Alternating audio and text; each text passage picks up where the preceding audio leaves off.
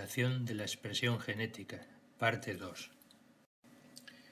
En eucarióticos, los sistemas de regulación del inicio de la transcripción son más complejos. Recordemos que la formación del complejo de transcripción de la RNA polimerasa 2 es un proceso complicado al que contribuyen varios factores de transcripción que se van uniendo secuencialmente a la región promotora para dar lugar al complejo de transcripción. Pero este proceso sería más o menos común para todos los genes. Lo que regula la transcripción es la existencia de otros factores, quizá representados aquí simbólicamente con este círculo, que interaccionan con la maquinaria basal y la activan o reprimen.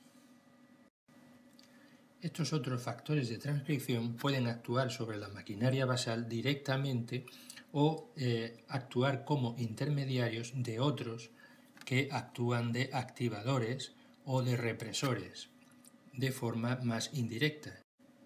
De cualquier manera, podemos decir que estos factores de transcripción deben poseer de forma general un dominio de interacción con el DNA reconociendo una determinada secuencia de pares de bases y un dominio de activación que será el que interaccionará directa o indirectamente con la maquinaria basal de la transcripción.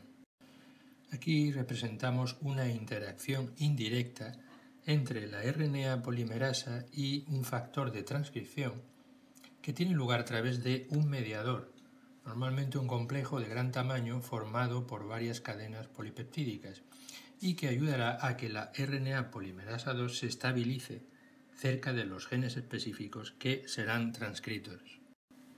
Para interaccionar con el DNA, los factores de transcripción se valen de una serie de estructuras como las representadas aquí y que vamos a ver en más detalle. Tenemos, por ejemplo, los llamados dedos de zinc, el motivo hélice, giro hélice, o eh, los eh, collet coil o cremalleras de leucina. Esta estructura se denomina dedos de zinc, consta de unos 30 aminoácidos en donde se repite la presencia de dos cisteínas y dos histidinas, separadas de forma que pueden formar un complejo con un átomo de zinc. El esquema tiene forma de dedo y por eso se le dio ese nombre. El número de dedos de zinc varía entre distintas proteínas. Puede tener, por ejemplo, un dedo de zinc o hasta 37 se han descrito. Aquí vemos la secuencia de los nueve dedos del factor de transcripción TF3A. Todos ellos conservan la misma estructura de dos cisteínas y dos histidinas separadas por algunos aminoácidos, en donde destacan algunos aminoácidos hidrofóbicos. El resto es variable, pero se mantiene siempre esta secuencia consenso que es la que indicamos aquí, es decir, cisteína, 2 a 4 aminoácidos, otra cisteína, 12 aminoácidos, una histidina, 3 o 4 aminoácidos y una histidina.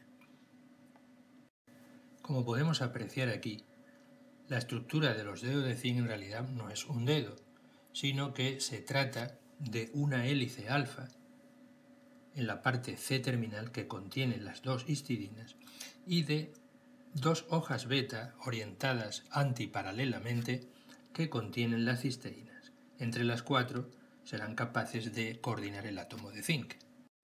Esta sería la estructura de dedos de zinc del factor de transcripción EGR1.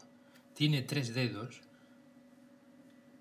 que interaccionan a lo largo de la molécula de DNA. La hélice alfa de cada uno establece contactos específicos con tres pares de bases GC localizados en el interior del surco, de forma que son nueve pares de bases en el DNA las que interaccionan. Eh, aquí tenemos otro ejemplo, el factor de transcripción GAL4 de levaduras, con dos dedos de zinc, que en este caso reconocen los tres pares de bases GC, pero estas están separadas por otros 11 pares de bases. Lo interesante en este caso es que el dímero de GAL4 se mantiene en virtud de la interacción con estas dos hélices alfa que forman una cremallera de leucina, otro de los motivos estructurales presentes en factores de transcripción que vamos a ver a partir de ahora. Las cremalleras de leucina son segmentos de unos 35 aminoácidos con una leucina cada 7 esto es, cada dos vueltas de hélice tendremos una leucina, dado que para dar una vuelta en una hélice alfa se necesitan 3,5 aminoácidos. Así que encontraremos las leucinas en una cara de la hélice, tal y como se muestra aquí, para el factor de transcripción GCN4, capaz de activar coordinadamente la transcripción de unos 40 genes que codifican enzimas biosintéticas elevadoras. Estas leucinas mantendrán interacciones hidrofóbicas y de Van der Waal de forma cooperativa, dando lugar a una interacción muy fuerte para mantener el dímero. GCN4, cuya secuencia extendida contemplamos aquí, tiene además un dominio de interacción con el DNA que reconoce secuencias palindrómicas en la doble hélice y un dominio de activación que interacciona con TF2D en la secuencia TATA para activar la transcripción. La secuencia de nucleótidos en el DNA reconocida por GCN4 es palindrómica, como puede observarse aquí, y como podría deducirse considerando que es un dímero de la proteína el que interacciona. Esta secuencia se denomina CRE por elemento de respuesta al AMP cíclico, otros factores de transcripción también reconocen esta secuencia. Entonces el AMP cíclico activa a la proteína quinasa A que procede a fosforilar un residuo de serina en la proteína CREP, es decir, la proteína de unión al elemento CRE. Será esta proteína CREP fosforilada la que interaccionará con la llamada CPP, proteína de unión a CREP que será la implicada en la activación transcripcional. CREP también puede fosforilarse por otras proteínas quinasas involucradas en otras rutas de señalización. Aquí podemos observar la proteína CREP, su secuencia extendida, la región que tiene la serina que se fosforilará y la zona de interacción con el DNA, que como hemos dicho es un dímero que reconocerá la secuencia palindrómica esteroides y otras hormonas hidrofóbicas atraviesan la membrana de la célula y se unen a receptores capaces de unirse al DNA y regular la transcripción. Aquí tenemos un esquema de la secuencia de varios de ellos, por ejemplo, receptores de estrógenos, de progesterona, de glucocorticoides, vitamina D3, ácido retinoico y tiroxina.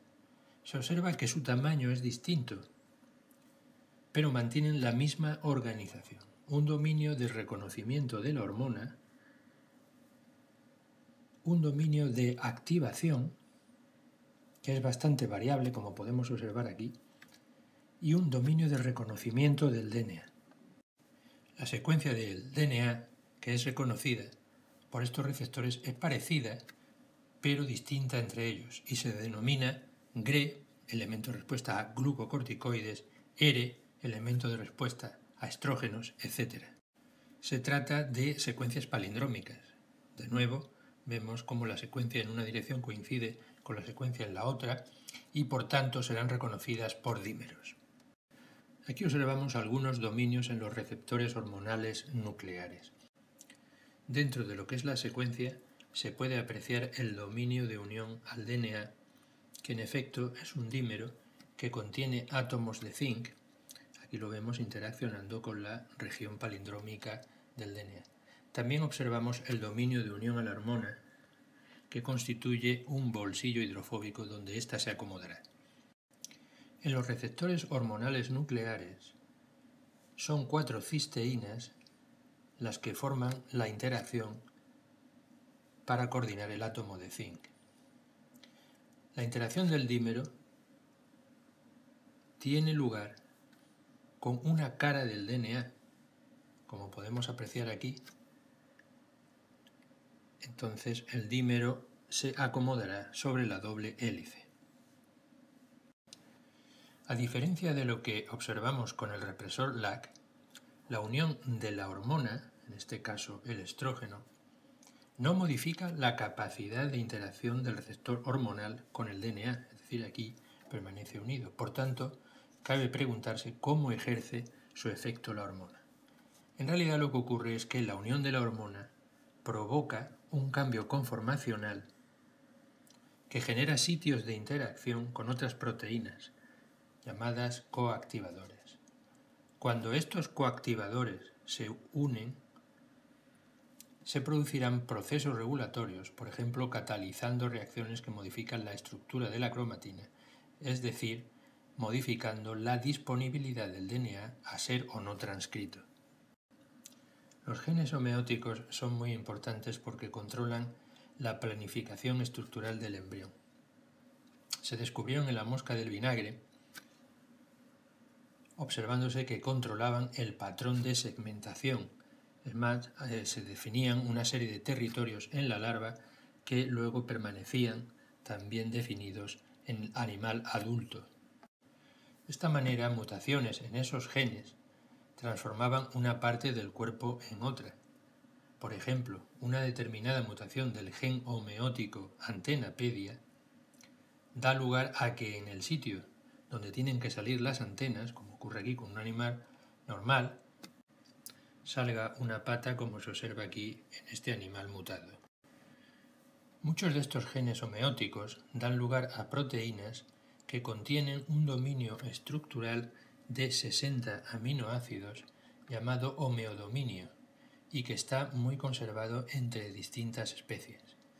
Este, por ejemplo, es el del equivalente a antenapedia en ratón, rana, drosófila y levadura. En todos los casos consta de tres hélices con esta estructura y que interacciona con 21 pares de bases en el DNA.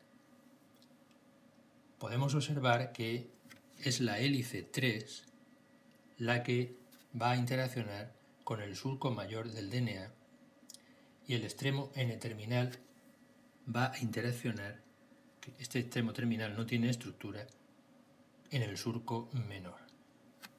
Aquí podemos observar cómo interacciona el factor de transcripción y de esta interacción resultará la regulación de la expresión de otros genes.